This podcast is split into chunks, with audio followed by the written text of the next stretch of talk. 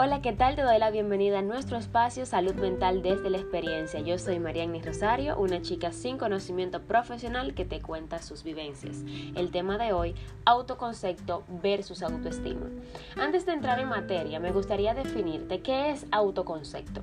El autoconcepto es el elemento más importante de la personalidad. El autoconcepto influye en el desarrollo emocional, nos ayuda a desarrollarnos en nuestro ámbito motivacional y personal. El autoconcepto nos explica qué clase de personas creemos que somos. Ese es el punto del autoconcepto. En ocasiones solemos confundir el autoconcepto con la autoestima y es por eso que me gustaría darte algunos detalles de ambos conceptos para que puedas comprender con mayor claridad qué son. Me gustaría compartir contigo algunas características de estos puntos que te mencioné anteriormente. Comencemos con el autoconcepto. El autoconcepto son las ideas o características que forman la imagen mental de cómo somos.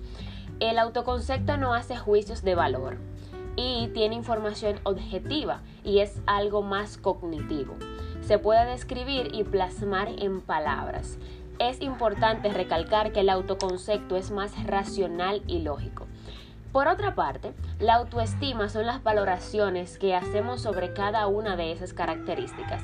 Las características que tenemos del autoconcepto es lo que valoramos en la autoestima. Eh, la autoestima también es el cómo nos juzgamos a nosotros mismos. También es una opinión subjetiva es algo más emocional y no se puede traducir eh, de manera concreta a palabras. La autoestima es más emocional e irracional. ¿Qué quiero decir con esto? Muchas veces queremos definirnos a través de la autoestima y no del autoconcepto. Somos muy duros con nosotros mismos porque tenemos una autoestima baja. Nos juzgamos, nos dejamos llevar por nuestros, eh, por nuestros sentimientos y emociones y olvidamos que tenemos un autoconcepto que es más objetivo y cognitivo. Y también es racional y nos vamos más al lado de la autoestima para juzgarnos y valorarnos a nosotros mismos, cuando en realidad deberíamos estar ejerciendo el autoconcepto para ejercer esto. ¿Qué quiero llegar a? ¿Qué quiero llegar con esto? Como has escuchado en los demás episodios de mi podcast, te has dado cuenta que he tenido que pasar por algunos problemitas eh, en el transcurso del camino como todos. Y esos problemitas me han dado eh, como ese empuje para entender que yo debo valorarme, juzgarme por el autoconcepto y no por mi autoestima.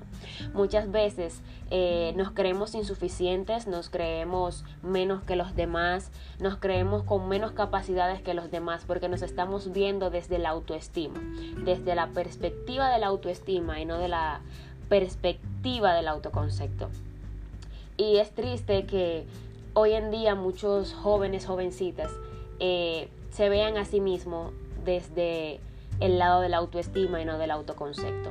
Debemos entender que con el autoconcepto nosotros somos alguien, creemos que somos alguien.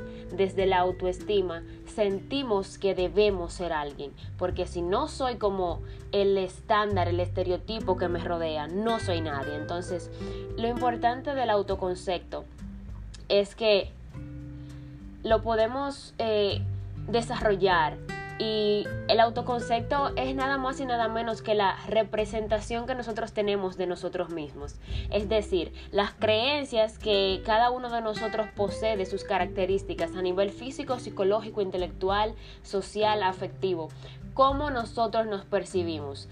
Si nosotros nos percibimos como una persona amorosa, franca, honesta, hermosa, eh, nuestra autoestima va a subir y por ende vamos a tener menos posibilidades de sentirnos inferiores a los demás, porque la base de una autoestima sana y elevada es un autoconcepto sano y elevado.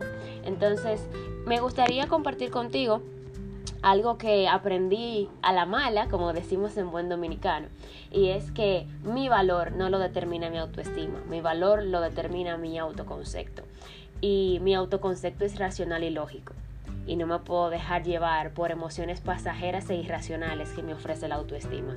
Es importante tener una autoestima alta y saludable, es cierto, pero más importante es tener un autoconcepto sano.